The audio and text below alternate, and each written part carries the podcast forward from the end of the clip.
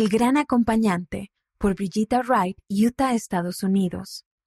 En medio de mis quejas, un pensamiento sencillo pero poderoso me vino a la mente y aumentó mi gratitud. Algo emocionante sucede cuando uno se sienta en un banco con las manos sobre las teclas de marfil del piano, a la espera de una señal del director.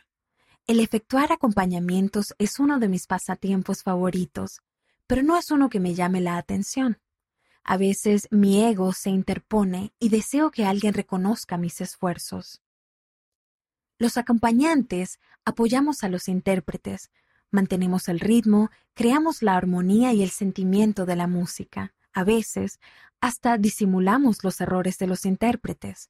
Dedicamos muchas horas antes y después de los ensayos. A veces somos los últimos en recibir la música, pero se espera que seamos los primeros en aprenderla. En un momento difícil, me encontré lidiando con esos sentimientos.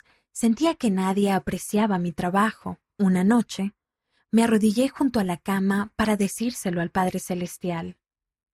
Comencé mi oración con una lista de todo lo que hacía y por lo que no recibía muestras de agradecimiento.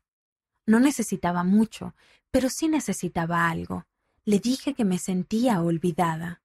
Mientras me quejaba, el Espíritu susurró a mi mente un pensamiento que cambió toda mi perspectiva.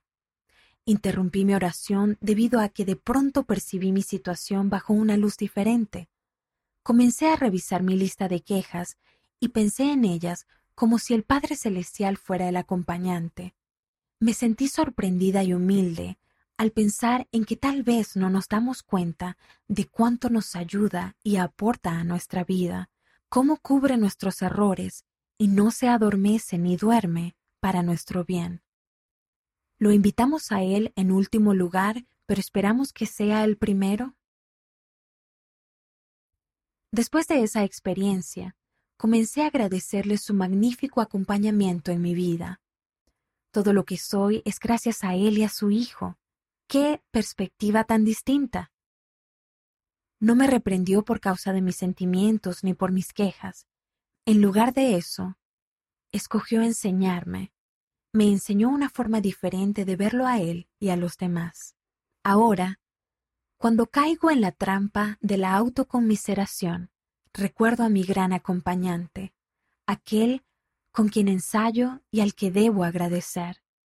El Padre Celestial me enseñó a valorarlo de una manera diferente de cómo lo hacía, a ver a quienes me rodean con mayor aprecio, a tener un corazón más agradecido y a recordar las palabras de su Hijo. Yo he venido para que tengan vida y para que la tengan en abundancia.